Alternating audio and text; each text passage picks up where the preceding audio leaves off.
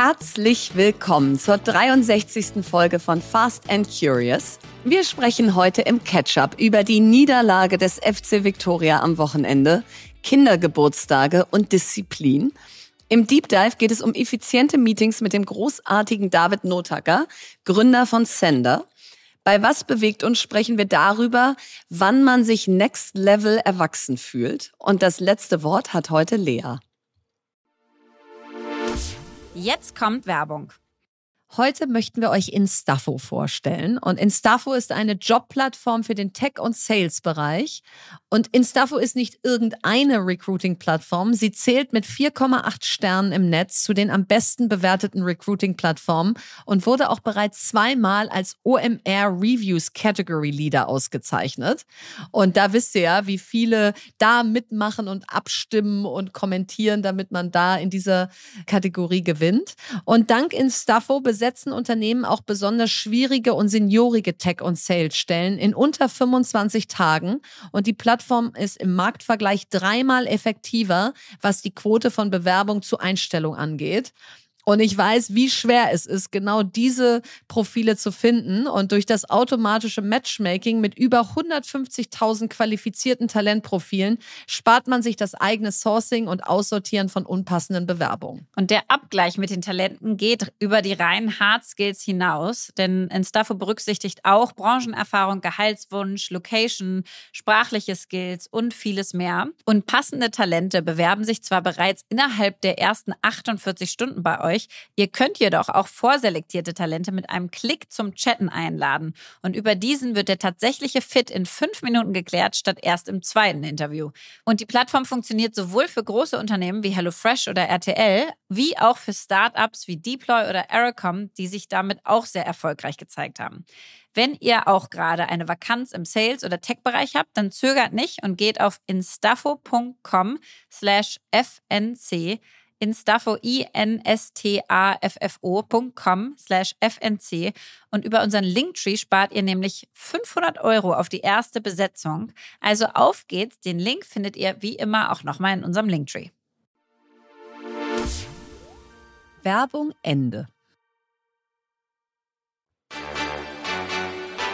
Ketchup. Äh, Lea. oh. Ich glaub's. Oh no. Oh, wir haben verloren. Ja, wir haben, so ein, ja, wir haben alle gemeinsam so ein Feuerwerk abgefeiert und uns so Es waren wie so Herzstiche. So, oh, so Jedes Tor ein Stich ins Herz. Ja. Oh. Also und wirklich, wir, wir 3-0, ne? Oder 0-3 quasi gegen Ja, nee, 3-0, weil wir haben ja bei denen gespielt. Okay. Aber, ja, aber trotzdem 0 für uns. ähm, und ja. Egal wie rum wir es drehen. Egal wie rum wir es drehen, wir haben verloren. Wir gewinnen und, es nicht mehr durch die Zahlenschieberei. weißt du, diese ganzen Sprüche, ich habe es ja auch mein Leben lang gesagt, so ja, mal gewinnst du, mal verlierst du und so ist Sport und, und trotzdem stehst Entweder du da. du gewinnst oder du lernst. Ja, ja, genau. Und weißt du, was für mich der schwerste Moment war? Also ich habe mich während des Spiels noch gut gehalten, weil erstens bin ich ja so, Hoffnung stirbt zuletzt, vielleicht geht ja, ja gleich noch was. Ja. Als wir dann in der Nachspielzeit noch einen rein gekriegt haben, da, da ist dann auch meine Hoffnung total. gestorben. Aber also für das Spiel natürlich nur. Mhm. So, und dann hatte ich mich eigentlich gut im Griff. Und dann sind die Spielerinnen so alle zu uns Fans gekommen und haben so abgeschlagen und die Hälfte hatte Tränen in den Augen und hat geweint. Die waren so niedergeschlagen, muss ich gleich mitweinen. Und ich kann es so verstehen, weißt du, du spielst diese ganze Saison, du tust da dein ganzes Herzblut rein mhm. und jetzt diese blöde Relegation, ja, so zwei mhm. Spiele entscheiden jetzt über alles. Alles. Mhm. Aber gut, wäre ja für die HSV-Frauen genau das gleiche andersrum gewesen. So, und insofern, also gestern war ich richtig leer. Ich weiß nicht, wann ich das letzte Mal so leer war wie gestern Abend. Also da, da hat richtig so mein System hat so out of order gemeldet. Wirklich, ich saß da so, ich hatte keinen einzigen Gedanken im Kopf mehr. Ich dachte irgendwie nur, das war wirklich so, dass ich so dachte, diese berühmte Achterbahn, himmelhoch jauchzend zu Tode betrübt, da habe ich gestern mal wieder den Bodensatz irgendwie. Äh, abgekratzt. Ähm, Häufchen Elend ganz, ganz unten gestern. Ja, dann bin ich um 21.03 Uhr ins Bett gegangen. Und, Und kannst du dann aber auch schlafen? dann kann ich tatsächlich ist- schlafen. Ah, ja. das ist natürlich, das ist super. Das habe ich nämlich letztens auch gemacht und dann konnte ich, glaube ich, bis um zwei Uhr nachts nicht schlafen, aber ich war auch um 21 Uhr oder sowas. Nee. Und das ist dann Horror, weil dann Das ist dann liegst du dann nur mit deinen Gedanken. Nee, ich konnte dann schlafen. Mein Ura-Ring liebt mich. Zehn Stunden durchgeschlafen und jetzt äh, sieht das Leben schon wieder etwas besser aus. Aber das wird, äh, ja, das wird eine Herausforderung am Sonntag in Lichterfelde. Aber es, äh, was Wir haben wäre, Heimvorteil. Wir haben Heimvorteil. Wir machen dieses Stadion voll. Und äh, wenn es das Wunder von Bern gab, gibt's vielleicht auch das Wunder von Lichterfelde. Ich glaube da irgendwie dran. Ich Ja, weiß ich- auch nicht. Ich glaube da dran. Ich glaube, das macht so viel aus, wenn du da bist und wir uns da die Seele aus dem Total. Leib schreien und nächste Podcast-Folge absolut keine Stimme mehr haben. Ja. Ja. Also ich, Ja. ich sehe da das Glas eher halb voll. Und Sehr es gut. Ist, es ist zu Hause, alle kommen und so, wie Ja. cool ist das? Also, Ja. und trotzdem, wir müssen die schon auch richtig feiern, wenn nicht, ne? Ja, natürlich, Also, aber daran denke ich jetzt noch nicht. Wir schießen erstmal alle 25 Minuten ein Tor, dann steht es erstmal 3-0 in der 75. Minute und dann haben wir ja noch 15 Minuten. So sehe ich das. und wie kriegst du dich jetzt da aus dem äh, Loch wieder raus? Ja, so. Indem ich jetzt die ganzen Motivationssprüche, die es im Sport auch gibt, in die andere Richtung aufsage. Play to win. Äh, wer, was weiß ich. Äh, Wer äh, mit Zweifeln ins Rennen geht, am Ende als Verlierer steht. Deswegen keine Ja. Zweifel. Genau, Na, just genau. do it. Also jetzt kommt die ganzen Sprüche. Die ganze Woche schreibe ich mir die über den Spiegel und äh, genau schicke alles gute Karma in Richtung unserer Spielerin. Nein, das wird schon. Und was mir auch hilft, äh, um wieder rauszukommen aus diesem Tal der Tränen, ist, dass meine kleine Tochter diese Woche sechs wird. Und Oh, das hilft sehr. bei, wenn du dir vorstellst, wie ich schon meinen Geburtstag liebe, dann kannst du dir ungefähr vorstellen, wie jemand, der meine Gene hat und sechs wird, seinen Geburtstag liebt, ja. Also seit Wochen werden die Tage runtergezählt. Heute Morgen, heute Morgen begrüßte sie Philipp und mich mit den Worten, ähm, ich wünsche mir für meinen Geburtstag noch so, ihr kennt doch so Glitzervorhänge in Restaurants, dass die vor jeder Tür in unserem Haus hängen an meinem Geburtstag, so Lametta-Vorhänge. und, wir so, und wir so, nee klar, okay, äh, wissen wir Bescheid.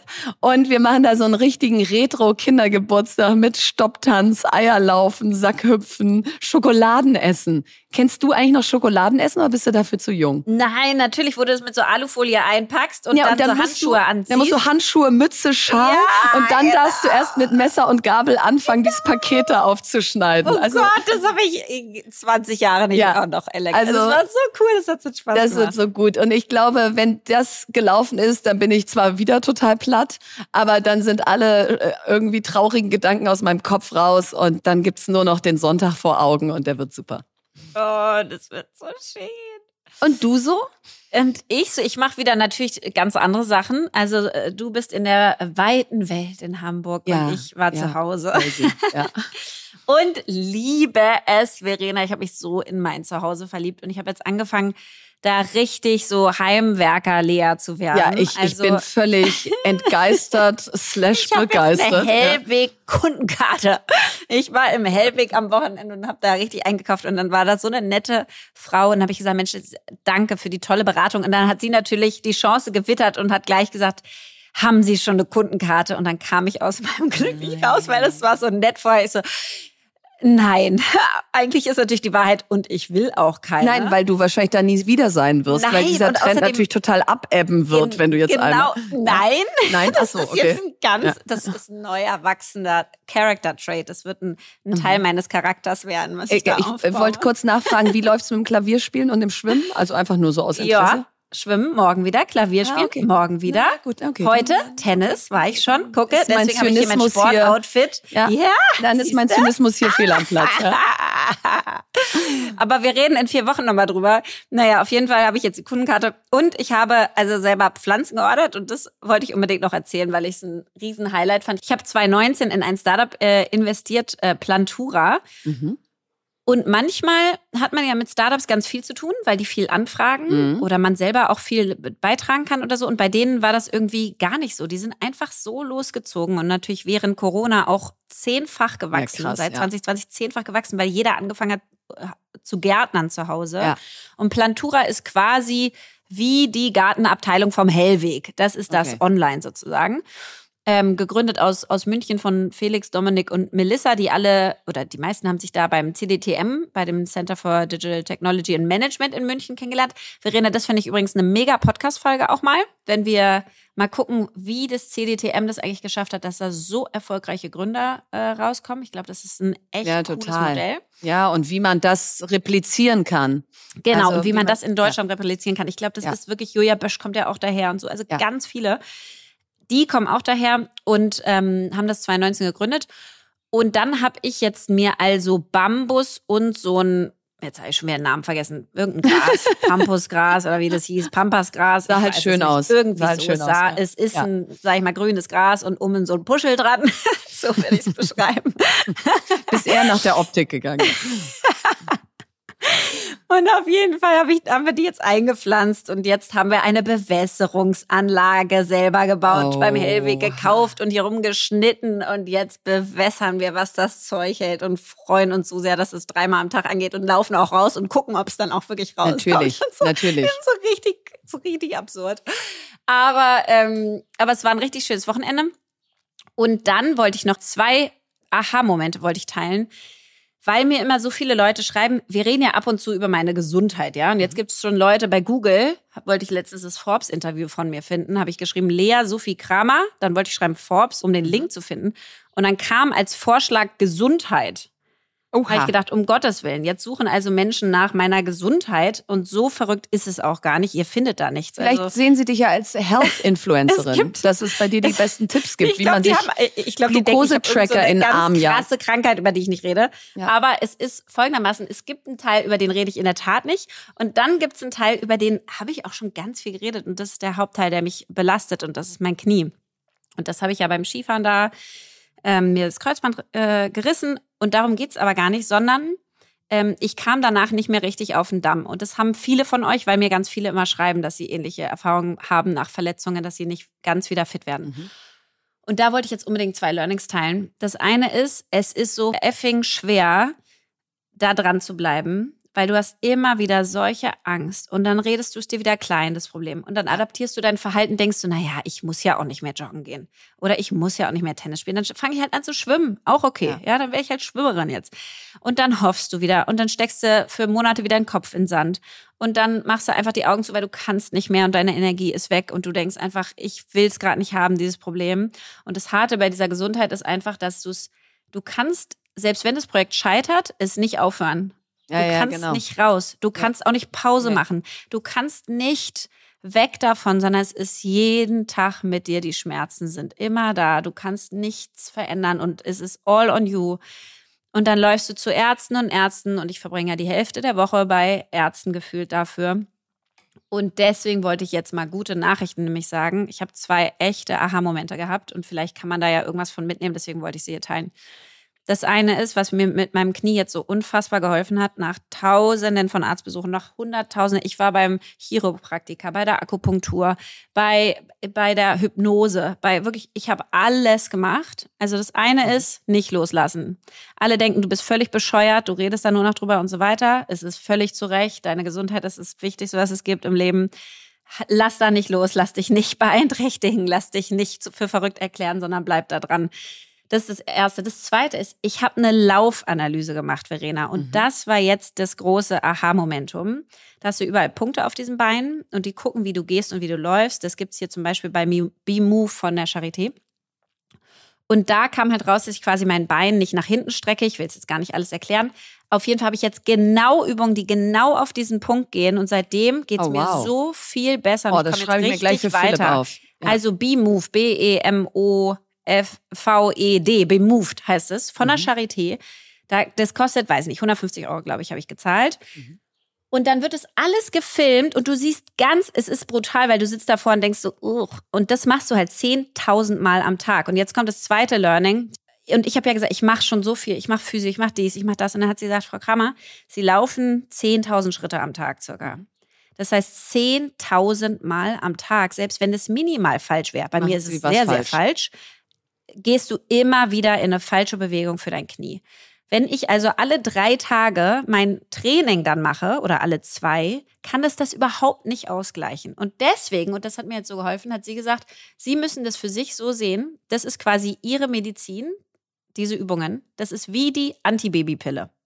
Die können sie nicht einmal nicht nehmen, weil dann funktioniert sie nicht mehr, sondern die müssen sie jeden Tag nehmen. Das heißt einfach wie Medizin jeden Tag. Und ich muss dir sagen, ich meine, ich mache das jetzt erst seit zwei Wochen so. Aber ich hatte seit den letzten zwei Jahren noch nicht mehr so eine starke Verbesserung. Und ich habe davor so viel gemacht, ja. aber halt irgendwie nicht genau darauf, unkoordinierter, was auch immer, nicht, nicht genau oft genug. Und jetzt mache ich halt genau die Übungen einfach jeden Tag. Ähm, und ich habe das erste Mal das Gefühl, ich krieg das Ding in den Griff. Und deswegen dachte ich, wenn hier Leute zuhören, weil mir da immer so viele schreiben, wollte ich es teilen. Ja, sehr gut. Atomic Habits. Jeden Tag ja. und äh, don't stop. Deep Dive. Ja, heute sprechen wir mit David Notacker über effiziente Meetings. Und dazu haben wir uns natürlich mal wieder die Fakten angeguckt und da sind echt ganz spannende Sachen rausgekommen. Also, eine Studie des Elektronikdienstleisters Barco hat 3000 Büroangestellte weltweit befragt, um herauszufinden, welche Faktoren entscheidend sind für die Effizienz von Meetings. Und da kam heraus, dass Büroangestellte im Durchschnitt einen Tag pro Woche und insgesamt 50 Tage im Jahr in Meetings verbringen. Das ist ja schon mal viel. Einen Tag die Woche in Meetings.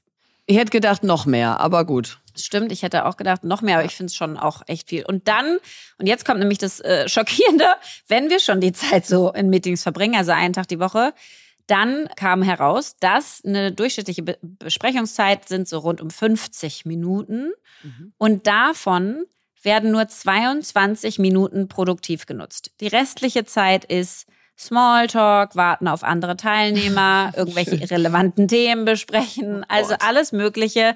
Aber weniger als die Hälfte wird wirklich effektiv genutzt. Ja, und das ist krass. Also das alles steht in der Studie zum Thema Effizienz von Meetings von Manage It 2019. Und die haben auch gesagt, dass in 55 Prozent der Fällen einstündige Besprechungen sogar nur angesetzt werden, weil dies das Standardzeitfenster im Meeting-Buchungstool ist. Also das finde ich eigentlich das Allerschlimmste, ja, das nach dem Motto. Das habe ich bei mir gleich auf 30 Minuten umgestellt. Ja, genau. Und ich habe es für digitale Meetings bei mir auf 20 Minuten, weil ich ja. genau festgestellt habe, ähm, länger brauchst du eh nicht, um mal kurz was zu besprechen. Mhm. Und ähm, 53 Prozent der Teilnehmer dieser Studie gaben an, dass sie regelmäßig an Besprechungen teilnehmen, die irrelevant sind für sie. Also über die Hälfte sagen, ich muss da gar nicht dabei sein. Und äh, 20 Prozent gaben an, dass Besprechungen ohne Schlüsselpersonen oder wichtige Entscheider abgehalten werden, was dann ja auch so ein reiner Stuhlkreis ist. Alle mhm. tauschen sich mal aus, dann gucken sich alle an und sagen, wer entscheidet das eigentlich? Ach, die ist nicht hier. Ja, okay, super, treffen wir uns nächste Woche wieder. Also da ist noch ordentlich Luft nach oben und genau darüber und über vieles weitere sprechen wir heute mit David Notacker. Er ist Mitgründer und CEO von Sender. Er ist in der italienischen Schweiz aufgewachsen und hält einen Bachelor in Economics und Management von der italienischen Uni Bocconi, einen Masterabschluss in Management von der London School of Economics, LSE, und ein Master in internationalem Management von der ESADE Business School. Und David startete seine Karriere bei Roland Berger und gründete während seines MBA-Studiums an der INSEAD in Fontainebleau 2015 Sender mit. Seit der Gründung hat David Sender zum führenden digitalen Spediteur Europas aufgebaut.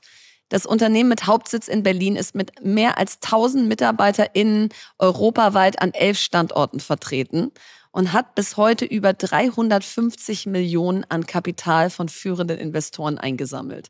Und deshalb, lieber David, herzlich willkommen bei Fast and Curious. Vielen Dank für die Einladung. Ich freue mich auf das Gespräch. Ja, wir sind äh, ganz gespannt. Es gibt so viele Themen, über die wir mit dir sprechen können. Als erstes, ich habe dich ja gerade anmoderiert und es ist mir aufgefallen, an wie vielen Unis hast du bitte studiert? Ja, also hattest du Angst vorm Arbeitsmarkt oder was war da bei dir los? Ja, es hatte viel Spaß. Es hat wahrscheinlich Uni-Zeit wahrscheinlich die beste Zeit bisher war und deshalb habe ich sie auch genossen. Aber sag mal, wie, wie kam's? Also ähm, jetzt macht man ja normalerweise einen Bachelor und einen äh, Master und du hast da ja gleich ein paar gemacht. Ja, hat sich so ergeben. Ähm, äh, hatte, hatte viel Glück ähm, und die Unis haben mich äh, aufgenommen im Master, habe ich dann Double Degree direkt gemacht und dann nach ein paar Jahren Beratung hatte ich wieder Lust auf Uni und habe dann noch ein MBA äh, gemacht. Und da ist auch Sender entstanden im MBA als Uni-Projekt. Ja, genau, cool. und deswegen, es hat sich ja gelohnt. Ähm, und vielleicht fangen wir damit mal an, David. Also während der Uni habt ihr Sender gegründet. Wie kam es dazu? Wie, woher kam die Idee und äh, wie habt ihr das neben der Uni gestartet?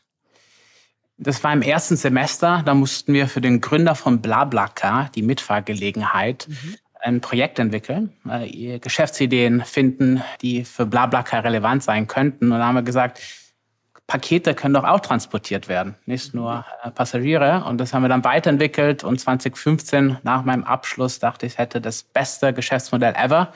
Bin dann nach Berlin gezogen und nach einem Jahr habe ich verstanden, dass das nicht so gut war, das Geschäftsmodell. Hatten nämlich genau null Kunden und hätte vielleicht auch ein bisschen früher verstehen können. Echt, ja? Also beim, beim äh, Pakete mit Autos durch die Gegend äh, ja, null Kunden?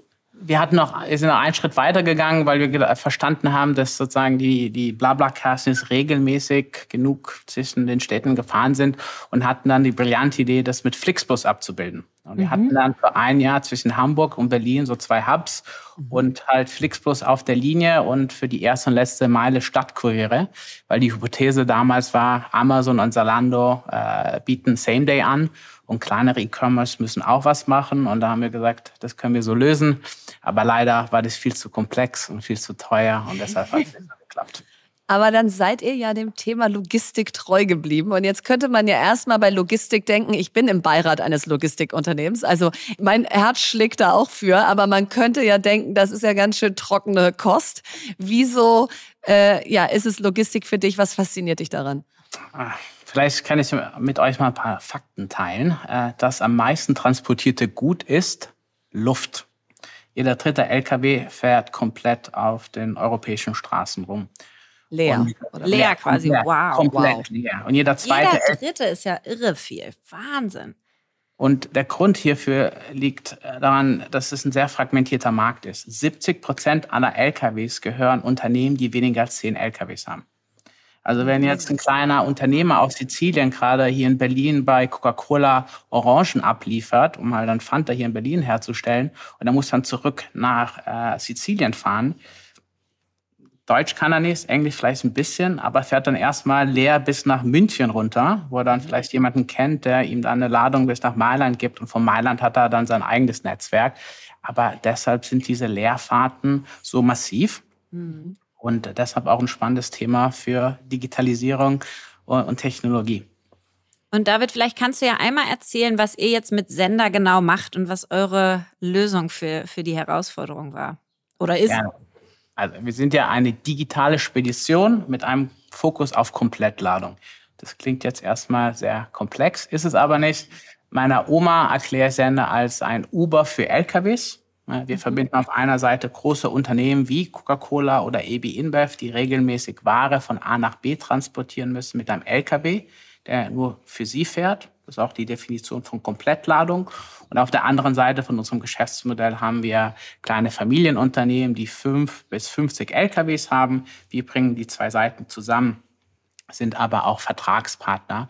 Und deshalb auch so ein bisschen wie Flixbus, Genauso wie Flixbus sind wir Asset Light. Wir besitzen keine LKWs oder Busse im äh, Flixbus-Fall und stellen auch keine Fahrer ein. Aber genauso wie Flixbus ähm, kontrollieren wir die komplette End-to-End -End Customer Journey and Experience. Ähm, ja, und äh, mit dem Modell sind wir dann 2017 gestartet, nachdem das erste Modell äh, nicht so gut funktioniert hat. Na, dafür hat dieses Jahr umso besser funktioniert. Ihr seid äh, eines dieser berühmten Unicorns in Deutschland, also Unternehmen mit einer Bewertung von über einer Milliarde und habt dann unglaubliches Wachstum hingelegt. Was war für dich persönlich euer größter Erfolg, mal jenseits dieser Zahlen oder dieser Labels, die man so nach außen trägt? Schwierig, einen Moment zu identifizieren in sieben Jahren. Also ich glaube, es gab ein paar Momente, die schon speziell waren. Zum Beispiel, als wir Uber Freight Europa übernommen haben.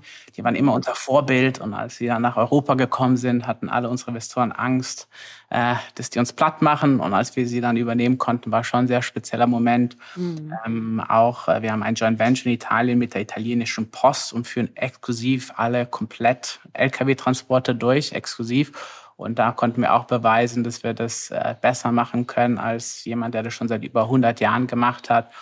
Aber ich glaube, ein Moment, der besonders speziell für mich war, war, äh, als wir vor einem Jahr in mehreren Büros LKWs beladen haben mit Hilfsgüter äh, für die Ukraine. Mhm. Und es war so speziell, weil ich zum ersten Mal diese eine ganz spezielle Energie im Unternehmen gespürt habe. Da hat jeder mit angepackt. Das war wirklich äh, äh, was ganz Spezielles und äh, darauf bin ich besonders stolz. Ich kann mich noch erinnern, wie wir hier vor der Tür standen und ich wirklich gesehen habe, wie alle mit angepackt haben. Und äh, das war so ein Moment, wo ich gesagt habe, da bin ich wirklich stolz, Teil von Sender zu sein. Cool. Kann ich total nachvollziehen, weil es so eine wahnsinnige Sinnhaftigkeit zeigt, ne? wenn man da dann wirklich helfen kann und vor Ort ist und auch ja einfach diese, diese Fracht übermitteln kann und das selber tut. Das ist äh, echt was Besonderes. Jetzt sind wir ja gerade in nicht nur wegen, wegen dem Ukraine-Krieg, sondern auch sonst durch die ganze wirtschaftliche Lage in so ein bisschen raueren Zeiten, sag ich mal. Ähm, gehen die an euch vorbei oder wa was sind für euch gerade so die Herausforderungen? Also auf einer Business-Seite haben wir das Glück, dass unser Geschäftsmodell relativ stabil ist. Vor ein, zwei Jahren wäre es gerne noch in Krypto- oder im Metaverse-Bereich unterwegs gewesen oder in See- und Luftfahrt. Mittlerweile bin ich Jetzt happy. Bist du ganz froh. Genau, weil eine, eine Gute alte Brick and Water, ja. Genau, weil eine Cola oder ein Bier äh, trinkt man auch sozusagen wenn man gerade nicht ausgehen kann im Lockdown ähm, oder bei einer Krise, da trinkt man vielleicht keine Premium Cola oder, äh, oder ein Premium Bier. Mhm. Aber genau die Sachen transportieren wir. Deshalb ist unser Geschäftsmodell relativ stabil. Ähm, klar sehen wir auch, dass äh, die Nachfrage hier und da ein bisschen runtergeht, aber im Großen und Ganzen sehr, sehr stabil. Aber trotzdem waren die letzten Jahre für unsere Mitarbeiter nicht immer ganz so einfach. Ihr habt es ja erwähnt, Pandemie, Wirtschaftskrise, Konflikte. Ähm, und ähm, da haben wir uns auch die Frage gestellt, wie können wir unsere Mitarbeiter unterstützen und haben gesagt, wir wollen ähm, in die Sender Community investieren, indem wir die Leute äh, drei Tage pro Woche zurück wieder ins Büro holen, äh, um unsere Kultur auch weiter zu leben und entwickeln. Und das ist gerade ein bisschen eine Herausforderung in unserem Büro. Wir wollen nicht zurück. Ja. Nicht alle wollen zurück. Ja. Mhm. Das ist auch verständlich, weil ich glaube, in den letzten zwei, drei Jahren haben viele sehr komfortable Setups gefunden. Ähm, ähm, aber wir glauben halt, dass wir unsere Kultur nur weiterleben können und weiterentwickeln können, wenn wir Touchpoints haben, wo wir uns auch physisch begegnen, weil der mhm. Kaffee, die Aufzugfahrt, das mhm. Mittagessen so viel ausmachen. Und äh, deshalb speziell in Berlin und Amsterdam äh, haben wir es ein bisschen schwieriger, Leute wieder drei Tage ins Büro zu bekommen. In den anderen acht Standorten ist es ein bisschen einfacher, speziell in Osteuropa und Südeuropa ähm, haben wir schon wieder fast alle im Büro, äh, drei Tage die Woche. Ähm, aber die Herausforderung ist noch hier in Berlin und Amsterdam. Und was ich daran immer spannend finde, ähm, Philipp, mein Mann, den du auch gut kennst, hat ja auch ein Business. Jetzt sind es seine eigenen Handwerker. Bei euch sind die, die die LKWs fahren, nicht eure eigenen Leute. Aber dennoch sind das Menschen, die können gar nicht wählen zwischen Homeoffice und Arbeitsstätte, sondern die sitzen halt immer im Auto in eurem Fall. Inwiefern denkt ihr die mit? Auch wenn das nicht eure eigenen Leute sind. Immer wenn ich auf Raststätten äh, äh, kurz Halt mache, denke ich immer so, wow, das ist echt ein sauhartes Leben. Also habt ihr da auch Maßnahmen, dass ihr sagt, wenn die bei uns im Senderverbund sind, dann denken wir die mit und überlegen mal, was wir denen Gutes tun können, weil die haben sozusagen diese Bubble-Thematik, bleibe ich zu Hause oder komme ich ins Büro gar nicht? Sehr gute Frage. Es ist ein unglaublich harter Job. Nicht ja. nur, weil man den ganzen Tag fährt, acht bis zehn Stunden, weil man auch zwei bis drei Wochen am Stück unterwegs ist, im LKW übernachtet und jeden Tag um eine andere Uhrzeit aufstehen muss. Mhm. Aber man will ja Verkehr vermeiden, Loading, Unloading Times muss eingehalten. Es ist ein unglaublich harter Job. Durchschnittsalter von einem LKW-Fahrer in Deutschland ist 47 Jahre. Zwei Drittel aller Lkw-Fahrer gehen in den nächsten 13 Jahren in Rente. Es fehlen heute in Europa schon 500.000 Lkw-Fahrer. Und Work-Life-Balance ist ja ein Thema, auch Remote Office Work ist auch ein Thema. Ähm, und viele wollen diesen, diesen Job einfach nicht mehr machen. Und deshalb ist es ein Riesenthema. Und deshalb haben wir auch gesagt, wir konzentrieren uns darauf und versuchen die Arbeitsbedingungen, soweit es geht, für die Fahrer zu verbessern ähm, indem wir zum Beispiel sicherstellen, dass sie äh, pünktlich und regelmäßig wieder zu Hause sind. Kann man aussuchen, jede ein, zwei Wochen, äh, wenn sie lange Strecke fahren. Ähm, indem wir zum Beispiel die Facilities, die ganzen äh, Lager, wo sie laden und beladen, messen, was, was die durchschnittliche Zeit ist, ähm, ähm, damit wir das dann auch einplanen können. Und wir haben noch ein paar andere Programme, um, um diese Fahrer zu unterstützen. Aber es ist ganz klar jetzt der Fokus auf Lkw-Unternehmen, Lkw-Fahrer, weil ich glaube, dass wir in den nächsten fünf bis zehn Jahren irgendwann aufwachen werden und die gleiche Headline lesen werden wie vor einem Jahr oder vor zwei Jahren in England, wo es dann plötzlich hieß, es gibt keine Milch mehr in Supermärkten und keinen Sprit an Tankstellen, weil einfach Lkw-Fahrer fehlen. Also erstmal finde ich das total schön, die Wertschätzung, die du da so äh, rüberbringst für diesen Job. Ähm, ich kenne den ganz gut, weil mein Vater mir davon ganz viel erzählt hat. Der ist nämlich LKW gefahren, um sein Studium wow. zu finanzieren. Ähm, und meine Mutter saß in der Fahrerkabine immer neben ihm und hat, ihm, hat ihn wachgehalten auf den langen Strecken. Ähm, und da erzählt er ganz, ganz viel von. Und deswegen finde ich, ist es schön, dass ihr das so wertschätzt. Ja, und da nicht so ein Gefälle ist zwischen den Büromitarbeitern und den Fahrern, die den letztendlichen Job haben, den ihr verwalten dürft und den ihr optimiert und verbessert. Deswegen würde mich interessieren, so nach welchen Werten führst du denn das Unternehmen? Also was für Werte lebt ihr auch, dass ihr jetzt überhaupt so groß werden konntet? Also wir haben relativ am Anfang fünf Werte für uns äh, definiert. Einer davon ist äh, We put customers first.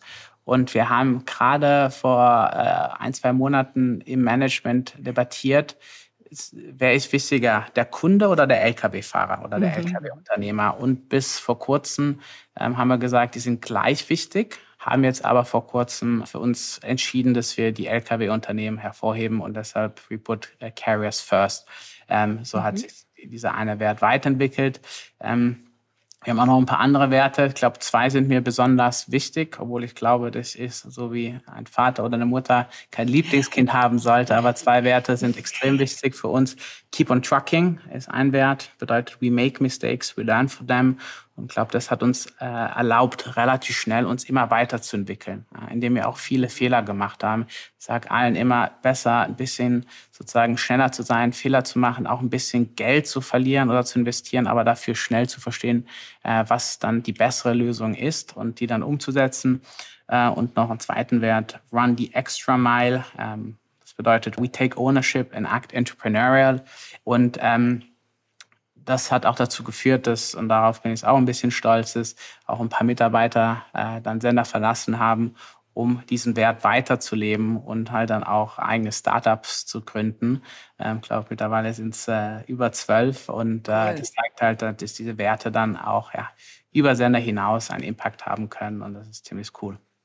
Und wenn du sagst, keep on trucking, schnell Fehler machen, ähm, damit auch mal schwierige Situationen aushalten. Was war so dein schwerster Moment eurer bisherigen Reise? Also wo sagst du, das hat richtig wehgetan? Ach, das war noch, also ganz viele Momente, ist ein Rollercoaster. Äh, aber ganz am Anfang, äh, als wir äh, gerade dabei, also als, als wir verstanden haben, dass unser erstes Geschäftsmodell äh, nicht funktioniert hat, hat mein damaliger Mitgründer äh, Niki äh, mir gesagt, fünf Minuten nachdem wir ein Termsheet unterschrieben haben von Angel Investment, dass er Sender verlässt. Und es war eine unglaublich harte Zeit, weil ich wusste, dass der Angel dann auch das Termsheet zurückzieht, sobald. Äh, Termsheet äh, für alle ist sozusagen das Ja, ich investiere zu diesen Bedingungen und hier hast du es schon mal schriftlich. Ja, ja aber ist noch nicht sozusagen binding. Ist noch also, nicht, Geld ist noch nicht auf der Bank, es war noch nicht genau. beim Notar. Ja. Und äh, ich habe ich hab ihn damals verstanden. Wir kamen beide aus dem MBA und er wollte zurück in die Festeinstellung.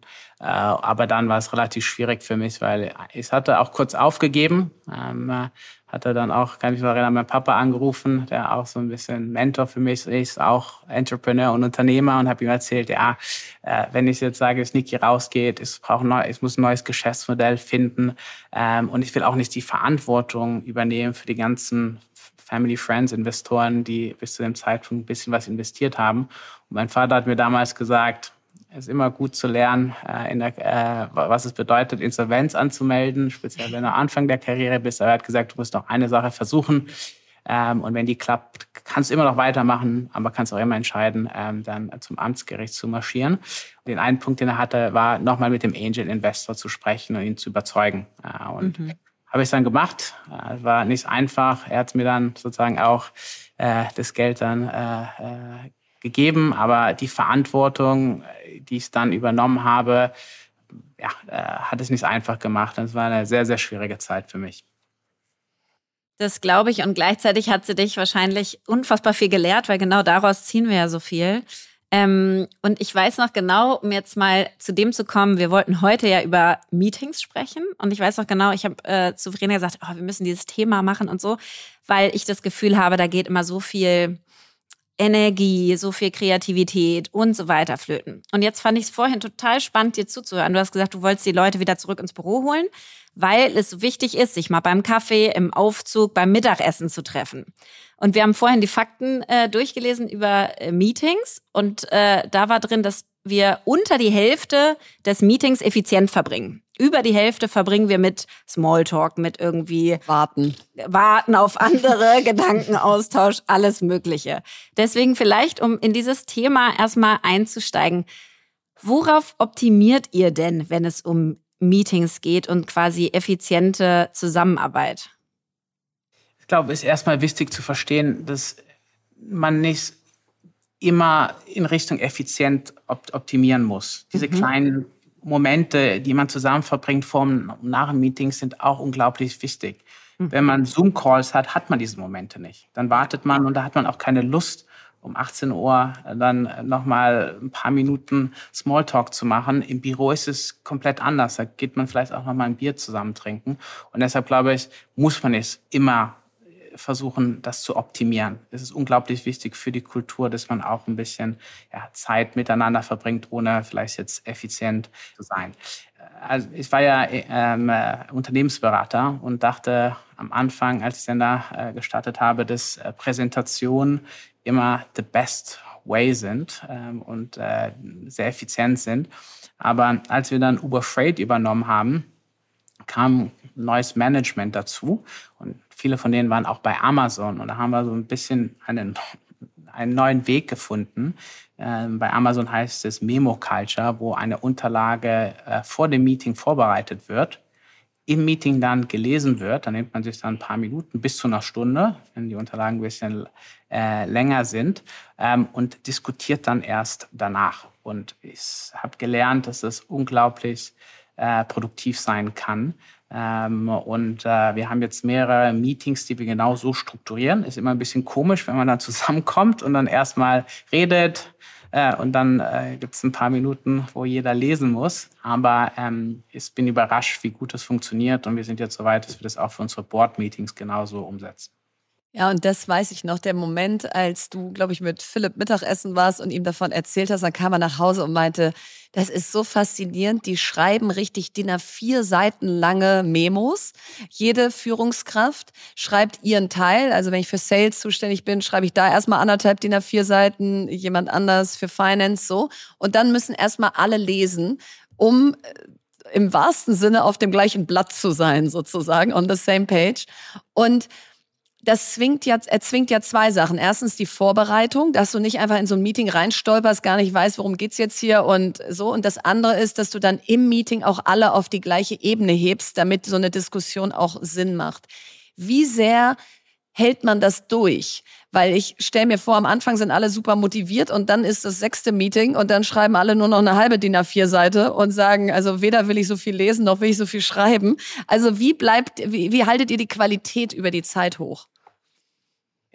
Wenn es funktioniert, dann machen auch alle mit. Und bei uns war es eigentlich andersrum. Irgendwann wurden die Dokumente so lang, mhm. dass wir beschlossen haben, sie zu limitieren und auch in zwei zu teilen. Wir haben diese Monthly Business Reviews und die haben wir jetzt geteilt in die äh, Shipper-Seite und die Carrier-Seite, um halt die Zeit effizienter zu nutzen, weil die teilweise so lang wurden, weil jeder wollte in diesen Unterlagen halt ähm, äh, hervorheben, was er alles äh, äh, erreicht hat.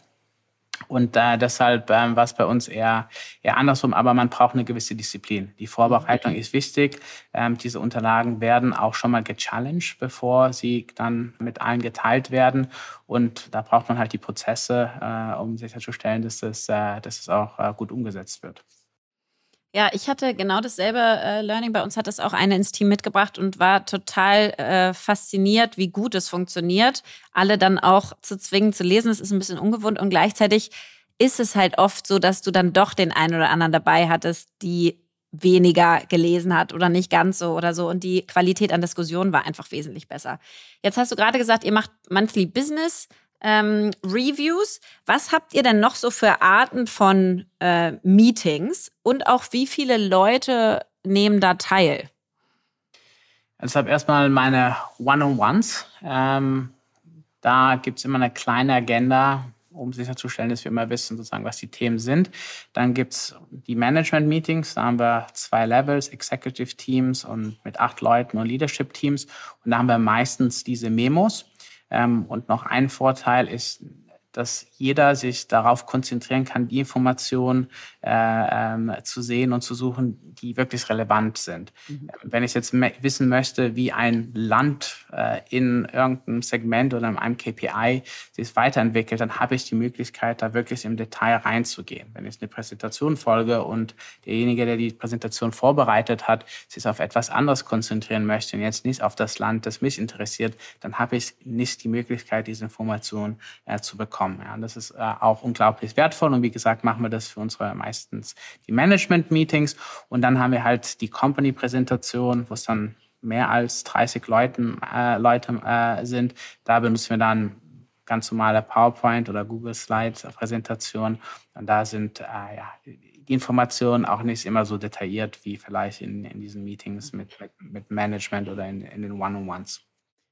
Ich habe im Laufe meines Berufslebens festgestellt, dass Meetings ja schon sehr viel Sinn haben können, wenn sie eine gute Agenda haben, wenn sie relativ, sagen wir mal, straff organisiert sind im Sinne von, man nicht erstmal so reintrudelt und so, sondern eben Kaffeepause, Aufzugzeit separiert von, wir kommen zusammen, um etwas zu verstehen oder eine Entscheidung zu treffen. Und trotzdem reißt es irgendwie ab einem gewissen Punkt dann ein. Also ich merke das auch immer, wenn ich in Unternehmen komme und die Meetingräume komplett ausgebucht sind, auch in einem Office, in dem Lea und ich häufig sind, sind auch immer alle ausgebucht. Also irgendwie haben die Menschen diese Neigung zu, wenn ich mich treffe, dann arbeite ich sozusagen. Ähm, wie handhabst du das? Du könntest ja auch den ganzen Tag in Meetings sitzen wahrscheinlich, weil jeder irgendwie mit dir Abstimmungsbedarf hat. Hast du so meetingfreie Zeiten? Äh, gehst du ab und zu mal wieder durch deinen Kalender und schmeißt Meetings raus, weil du sagst, es wird einfach zu viel, ich habe gar keine Zeit mehr zu denken? Oder wie gehst du davor? Ja, ähm, ich mache das meistens, ähm, wenn das neue Jahr beginnt, dann nehme ich halt alle Meetings raus, die jetzt nicht mit meinen Direct Reports sind und gucke dann, welche dann wirklich noch relevant sind. Ich habe Working Times in meinem Kalender. Das sind meistens, ich versuche immer zwei Stunden pro Tag für mich zu haben. Ähm, meistens ein bisschen weniger, aber trotzdem habe ich sozusagen diese, blocke ich mir die Zeit. Aber es gibt da keine Uhrzeiten, wo ich sage, da muss ich immer äh, sozusagen meine Zeit haben oder äh, gebe auch nichts vor, wann unsere Teams, unsere Mitarbeiter sozusagen Meetings halten sollten und wann nicht. Ich glaube, ähm, äh, bei jeder Phase äh, gibt es unterschiedliche Bedürfnisse und deshalb muss jeder selber wissen, ähm, wie, er, wie er das managen möchte. Aber eine Sache ist bei uns ganz wichtig, dass keiner bei den Meetings teilnehmen muss. Mhm. Und deshalb sieht man daran schon, ob die Meetings funktionieren oder nicht. Wenn keiner kommt, schafft ihr sie ab. Genau. so einfach ist es. Ach, das heißt, du bist dann wirklich eingeladen quasi auf dem Meeting und darfst aber einfach nicht hingehen wenn du das Gefühl hast, ist für dich nicht relevant. Korrekt. Und mhm. speziell bei den ganzen All-Hands oder speziell bei größeren Meetings können wir da wirklich immer sehen, wie viele Leute dazukommen und äh, ja, verstehen, ob das funktioniert, ob, ob wir das Format ändern müssen oder einstellen müssen. Und habt ihr sonst noch irgendeinen Review-Prozess bei Meetings? Weil das ist ja so ein bisschen wie so, weiß nicht, in, in Deutschland irgendwie ähm, rechtliche Bedingungen und irgendwelche Gesetze und noch mehr Regulatorik. Ja, das sammelt sich immer an und man hat mehr und mehr und mehr und mehr und keiner geht irgendwie durch und sagt, was können wir eigentlich alles abschaffen? Also guckt ihr noch irgendwie drauf, um zu schauen, dass sich da nicht Meetings ähm, einschleichen, die man gar nicht mehr machen will, oder reicht das? Ähm, wir geben schon, also ich gebe schon vor, wir machen so eine, immer eine Jahresplanung ähm, äh, mit meinem Team und mit dem Executive Leadership Team und da setzen wir halt fest, wann wir diese Monthly Business Reviews machen. Jetzt haben wir die in zwei geteilt, wie wir die strukturieren, wie wir mit Leadership Meetings umgehen. Und dann ist zumindest ähm, für das Management klar vorgegeben, wann und ein Jahr im Voraus auch die Offsites, die wir dann zwei bis dreimal im Jahr äh, machen, die sind klar strukturiert äh, und äh, daran halten wir uns und wir versuchen da wirklich dann auch zu gucken, dass es nur die Meetings gibt. Und es gibt auch viele Themen, die wir da immer da reinschieben und sagen, nein, wir wollen jetzt, brauchen jetzt kein extra Meeting. Wir haben in zwei Wochen wieder unser Leadership Team Meeting. Da besprechen wir das zusammen mhm. und versuchen halt dann diese Zeit, die dann schon Wochen, wenn nicht Monate im Voraus geblockt wird, dann effizient zu nutzen. Und habt ihr irgendein Codewort für ein Meeting? Also wenn man es selber einberuft, dann hat man es ja selber im Griff, es auch äh, wieder zu beenden. Wenn man aber leider drin sitzt und merkt, oh mein Gott, ist das eine Zeitverschwendung, gibt es dann irgendwie so jemand, der die Hand heben darf und sagen darf, okay, können wir mal aufhören? Ja, das, das haben wir noch nicht, aber wie gesagt, wenn Leute nicht zum Meeting kommen, dann, dann, dann spürt man das. Sie mit den Füßen ab. Ja. Da muss man nichts äh, sagen. Und da wir auch viele Meetings schon vorbereiten, haben wir meistens immer gute Diskussion, speziell wenn wir dieses Memo-Format nutzen für kleinere Meetings, dann steckt viel Arbeit schon äh, sozusagen in der Vorbereitung und dann sind, äh, ja, wird die Zeit auch gut genutzt. Und wenn du jetzt so deine Woche anguckst, wie viel Zeit ist davon frei, prozentual quasi für dich, für Gedanken, für alles Mögliche? Und wie viel ist geblockt durch Meetings? Ähm, also ich schätze mal 20 Prozent für mich frei. Ähm, äh, dann nochmal 60 Prozent für Meetings. Das sind aber dann alle Meetings, interne sowie externe Meetings, auch mit Investoren. Und dann nochmal 20 Prozent für Reisen äh, und äh, ja, unterwegs sein. Mhm. Und gibt es ein Meeting, wo du sagst, darauf freue ich mich so sehr. Ohne das Meeting macht mir meine Arbeit keinen Spaß? Also diese Monthly Business Reviews, die sind schon mhm. spitze. Mhm. Weil kommen wirklich alle zusammen, haben die gleiche, gleiche Grundlage. Seitdem wir die haben, beschwert sich auch keiner mehr. Ähm, ich weiß nicht, was wir gerade machen, was die Strategie ist, wo wir uns weiterhin entwickeln.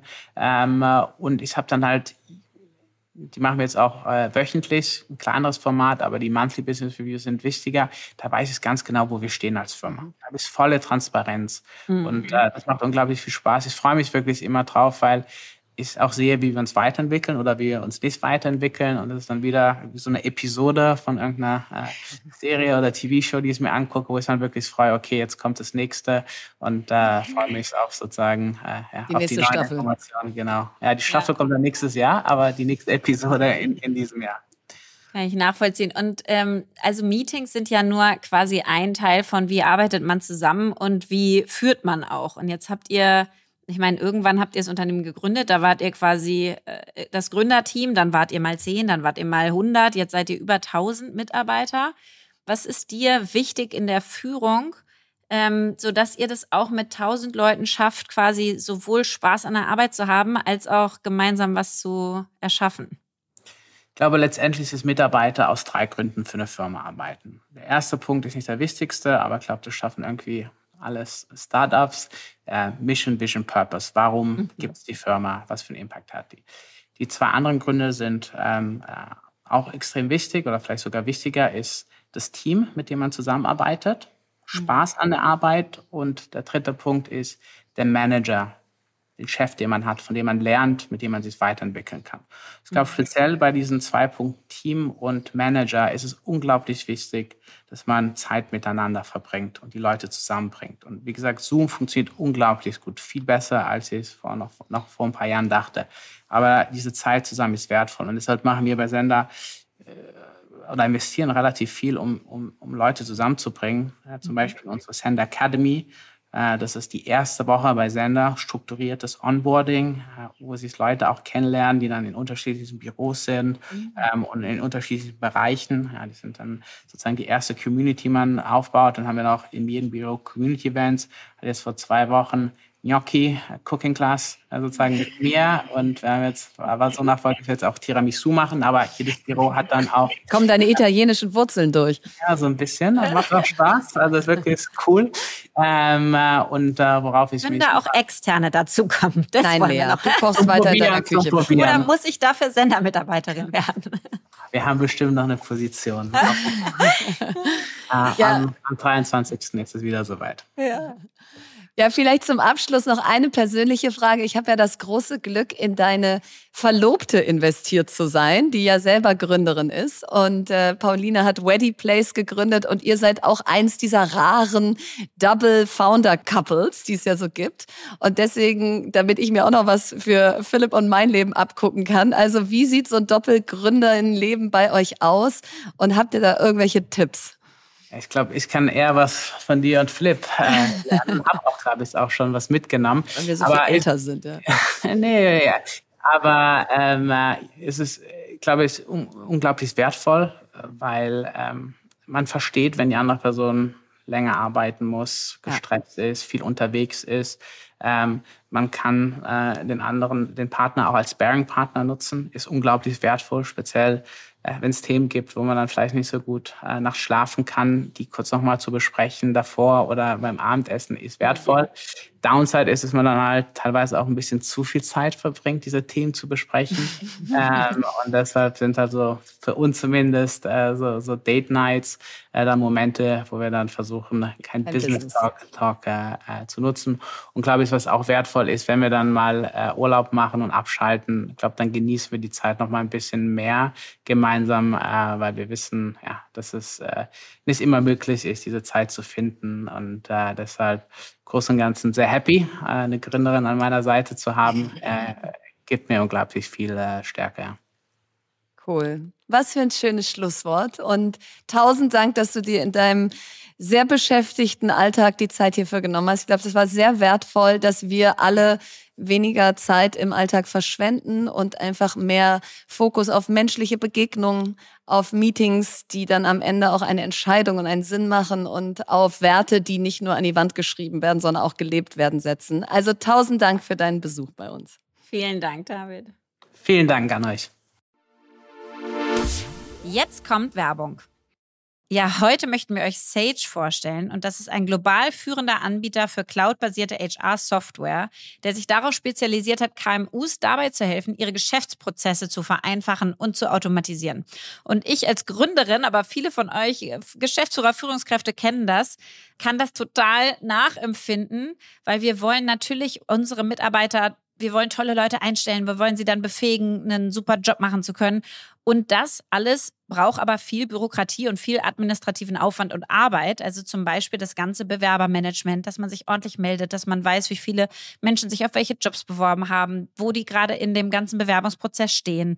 Dann das Thema Reisekosten mit unseren ganzen Mitarbeitern. Wir hatten gerade eine riesen Feedback-Cycle in unserem Unternehmen. Auch das muss nachgehalten werden. Die Daten müssen irgendwo hinterlegt werden, sodass ich da wieder darauf zugreifen kann. Also wir haben ganz, ganz viele HR-Herausforderungen, ja, die einfach so eine, so eine Führung eines Unternehmens mit sich sich bringen. Und da kann man sich Hilfe holen durch HR-Software. Jetzt hat das Unternehmen eine neue Studie, HR Trends, die Zukunft der Personalarbeit herausgebracht, für die sie über 1000 Personalverantwortliche in KMUs befragt haben. Und die Befragten haben mitgeteilt, was sie nachts wach hält, woran sie arbeiten, was für Technologien wie KI sie einsetzen und wie sie über die Zukunft von HR denken um da mal ein paar Insights äh, mit euch zu teilen. 98 Prozent der Befragten macht ihre Arbeit Spaß, denn sie sind in den HR-Bereich gegangen, um etwas zu bewirken. Also das ist doch schon mal richtig schön. Allerdings hat die Studie auch ergeben, dass sich aktuell 87 Prozent der HR-Teams gestresst fühlen und 78 Prozent der HR-Führungskräfte glauben, dass der Einsatz von KI bei HR-Aufgaben ihnen in Zukunft viel Zeit ersparen wird. Das hilft also sicherlich auch dabei, dass sich die HR-Teams weniger gestresst fühlen.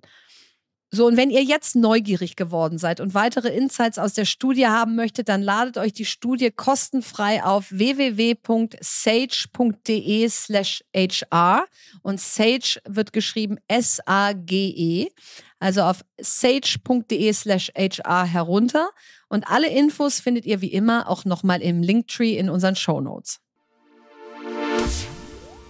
Werbung Ende. Was bewegt uns? Ja, also ich habe ja vorhin schon erzählt, dass wir eine Bewässerungsanlage selber gekauft und angebracht haben. Und dann waren wir also damit fertig. Scheint dich sehr bewegt zu haben, ja. Ja, pass auf, warum es mich bewegt hat. Dann waren wir damit fertig am Wochenende und dann meinte mein Freund so, boah, also das ist schon echt next level erwachsen. Und dann habe ich so gesagt, ich weiß gar nicht, ob es danach noch ein Level gibt Ja, oder ob es schon nicht Last Level erwachsen ist. Also einfach so. Das ist as erwachsen as it gets, so eine Bewässerungsanlage zu haben. Und ich muss wirklich sagen, dass ich wahrscheinlich von mir niemals erwartet hätte, dass ich eine Person bin, die je eine Bewässerungsanlage hat. Ja. Und auch nicht, dass ich mich darüber so freuen würde. Beides glaube ich nicht. Und dann habe ich so gedacht, okay, was sind noch so Schritte, wo man so denkt, Gott, wow, erwachsen. bin ne? ich erwachsen geworden. Hast du das auch so? Ja, ich muss ja erstmal grinsen, wenn ich dir zuhöre, weil ich bin ja schon längst über den Punkt der Bewässerungsanlage hinweg. Ja, also da, da sieht man unseren eklatanten Altersunterschied.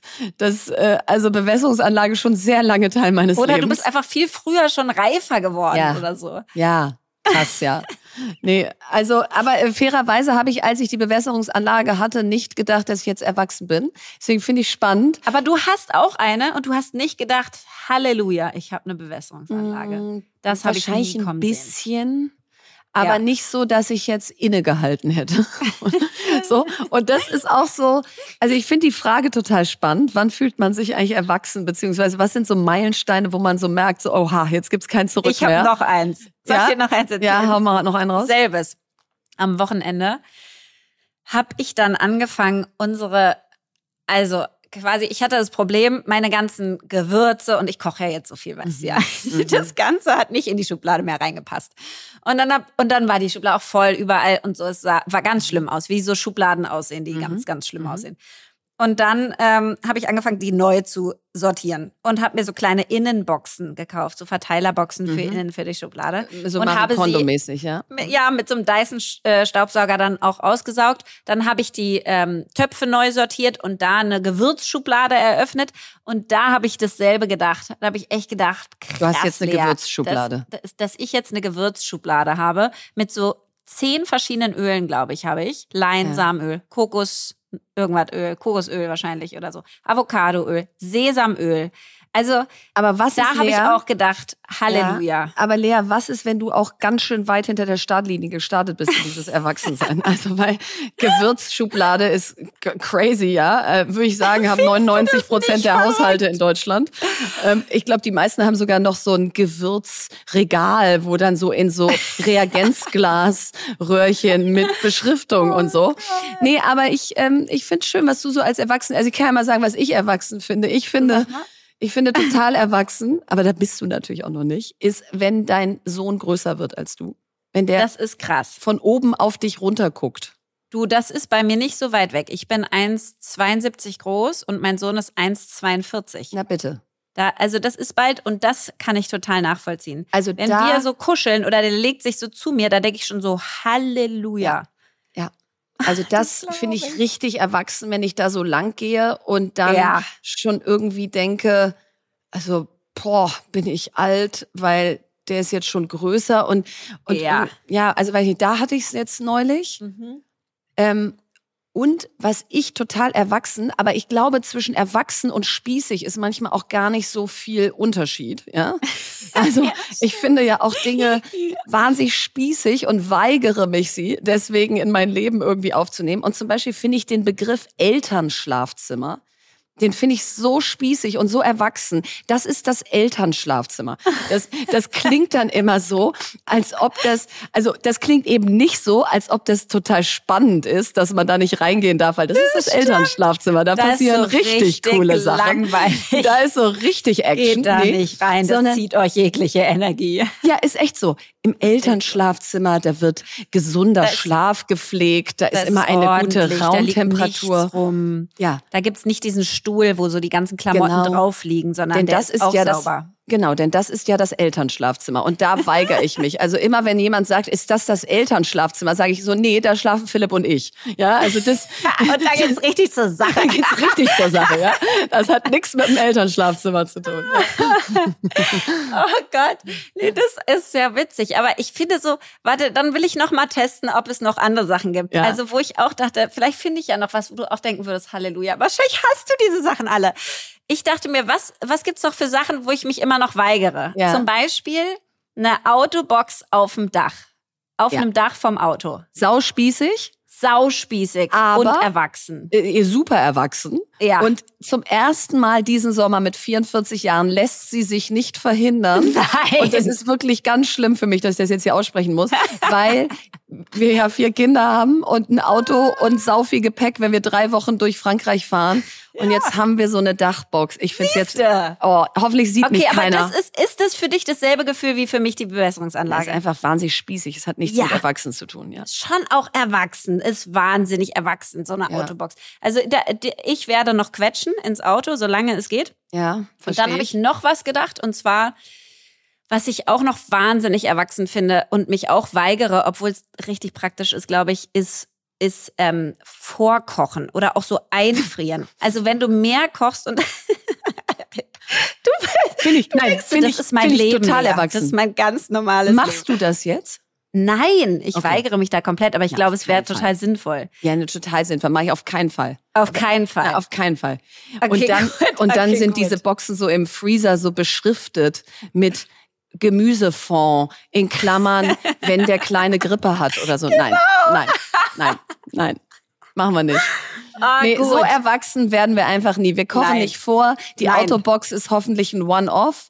Ähm, das Elternschlafzimmer wird immer ein Ort des, des positiven Des Wahnsinns bleiben. ähm, und die Bewässerungsanlage, okay, okay, die nehmen wir.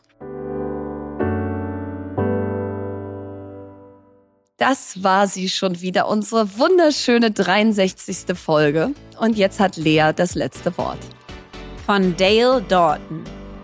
Meetings move at the speed of the slowest mind in the room.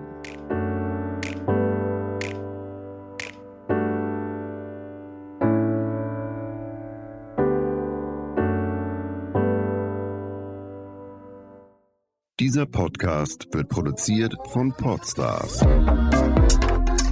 bei OMR.